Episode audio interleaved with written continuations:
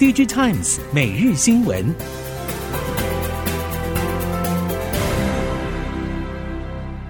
听众朋友们好，欢迎收听 DigiTimes 每日新闻，我是翁方月，现在为您提供今天的科技产业新闻重点。首先带您关心，DigiTimes 成立二十五周年，推出《矽岛春秋》系列纪录片，见证台湾半导体产业的发展轨迹。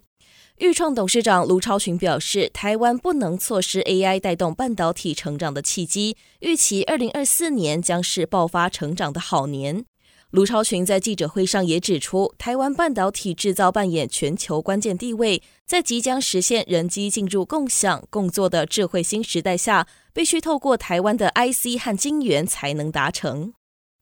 卢超群认为，随着 AI 浪潮来临，台湾将夹带半导体产业的优势，渴望切入 AI 人与次系统应用。预计二零三零年，AI 影响的经济层面将达到八十兆美元。尽管现今面临到国际政经的问题，但台湾可以不用惧怕。唯一要怕的是 AI 时代带来半导体成长机会没有抓牢。今年上半，苹果也迎来传统淡季，包括 iPhone、MacBook 等产品零组件拉货动能明显放缓，甚至供应链传出比以往淡季都还要更平淡。RFIDM 供应链业者坦言，苹果去年底才陆续调整订单展望，零组件进入淡季的时刻也相对 Android 阵营晚上不少。目前传出，包括博通、Skyworks 等 RF 和 PA 晶片供应商启动苹果相关业务的调整，反而部分 Android 阵营有微幅中国六一八档期库存回补的需求。面板双虎都在进行价值转型，同时也将产品往高阶显示器方向延伸。在 Touch Taiwan 二零二三展览上，友达首度亮出全球最高刷新率的二十四寸 FHD 五百四十赫兹极速电竞显示器面板。至于群创，也首次亮相 The Variety 智慧联网显示器，打破传统显示器的单一用途功能。为了加速商用场域的布局，友达也与舞台设备商以及系统整合厂合作，优化 ALED 模组的箱体设计，能更加容易的安装，并结合安全防护设计，以降低运输时的损坏风险。而群创则抢攻智慧家居商机，提供软体和硬体，甚至到系统整合设计一条龙服务，将在展览推出二十四寸无线可移式智慧显示器。太阳能网板厂仓和近一季受到市场高度关注，主要是因为仓和三月营收明显弹升，让市场高度期待。不过，仓和高层解释，主要是四月长假让客户端提前拉货，而第二季面临上游网板材料涨价，将顺势建议下游客户提升高阶网板采购来因应。仓和高层指出，太阳能产业竞争激烈，多数难以转嫁材料成本，因此会顺势建议客户端提升聚酰亚胺网板使用比重，因为聚酰亚胺网板可以印刷次数比传统多，创造的性价比效益明显，相对受到材料成本拉升的冲击比较低。整体来说，上游材料成本拉升，对于仓和的获利表现没有太大的冲击。据悉，雅安网板目前占仓和的总营收七成，渴望在第二季开始逐步提升比重。这样的趋势反而让仓和毛利率朝正向发展。在全球记忆体供应过剩的背景之下，今年四月后，SK 海力士 DRAM 产能已经年减一成，加上三星电子和美光等记忆体业者陆续减产，近期 DRAM 现货价出现回升，相关减产效应有望逐步显现。近期已经有多家韩媒指出，连续走跌十三个月的 DRAM 现货价已经首次出现反弹。虽然业界大多期待减产策略效果在今年下半显现，但也有观点认为现货价格回暖可能只是短暂的现象。韩媒《韩国经济》则引述学者看法指出，三星减产虽然对市场产生正面影响，但实际减产规模将为记忆体价格带来变数。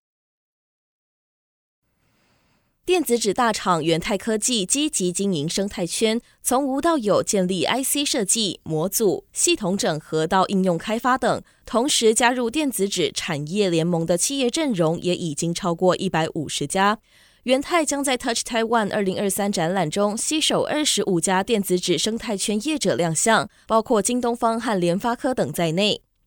为了扩大电子纸模组制造供应，元泰积极与模组伙伴结盟，借此供应客户全系列各式尺寸的彩色电子纸模组，可以应用在电子纸货架标签、广告牌或大尺寸看板等。元泰董事长李正浩表示，建构完整电子纸生态圈是元泰拓展业务、扩大电子纸应用产品的重要营运策略之一。期许随着电子纸产业市场的扩大，所有生态圈伙伴能与元泰一起稳健成长，同时也透过持续精进的低碳电子纸技术与系统，提供市场更多节能的电子纸产品。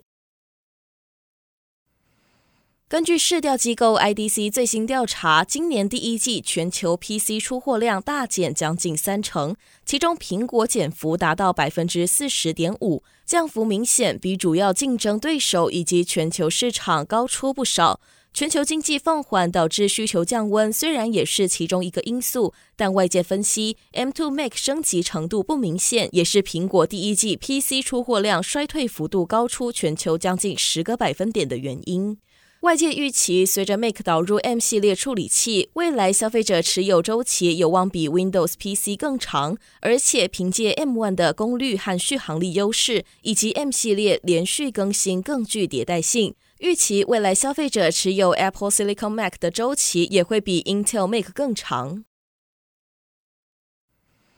华为受到地缘政治角力等因素冲击，短期内无缘加入五 G 手机市场战局，也让外界好奇华为日前提出的一加八加 N AIoT 全场景智慧生态策略如何延续。对此，华为表示，依据一加八加 N 策略规划的产品推展方向并没有调整。目前将硬体业务的营运重心转移到八加 N 领域，而且近两年华为投入在手机的研发力度不减，后续如果能克服手机关键晶片取得的障碍，还有机会在手机市场重新站立。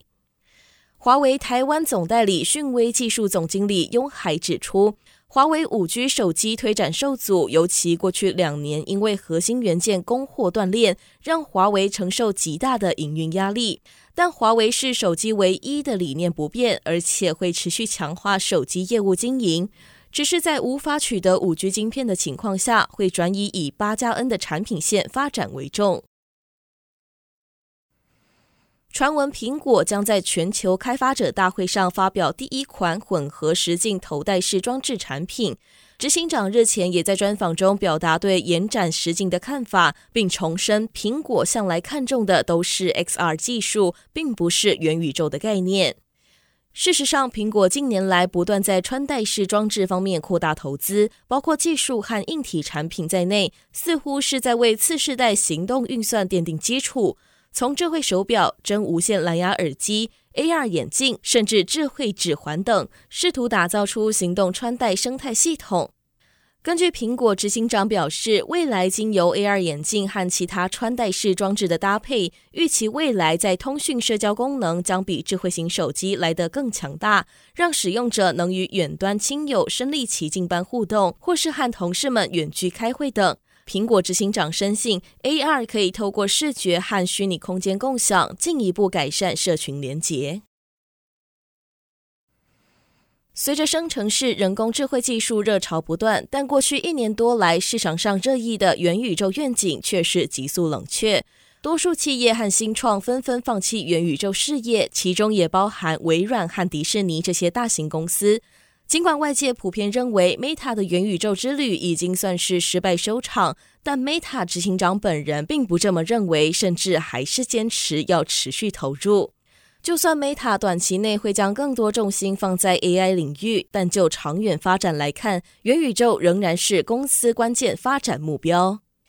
研究机构分析指出，尽管市场对于 AR 和 VR 的狂热已经消退，但部分由 AI 驱动的沉浸式技术则持续在数位空间发展中。分析认为，元宇宙基本上是网际网络的演变，由平面转化为沉浸式体验，随着时间推移自然发生的变化。以上新闻由 DigiTimes 电子时报提供，翁方月编辑播报，谢谢您的收听。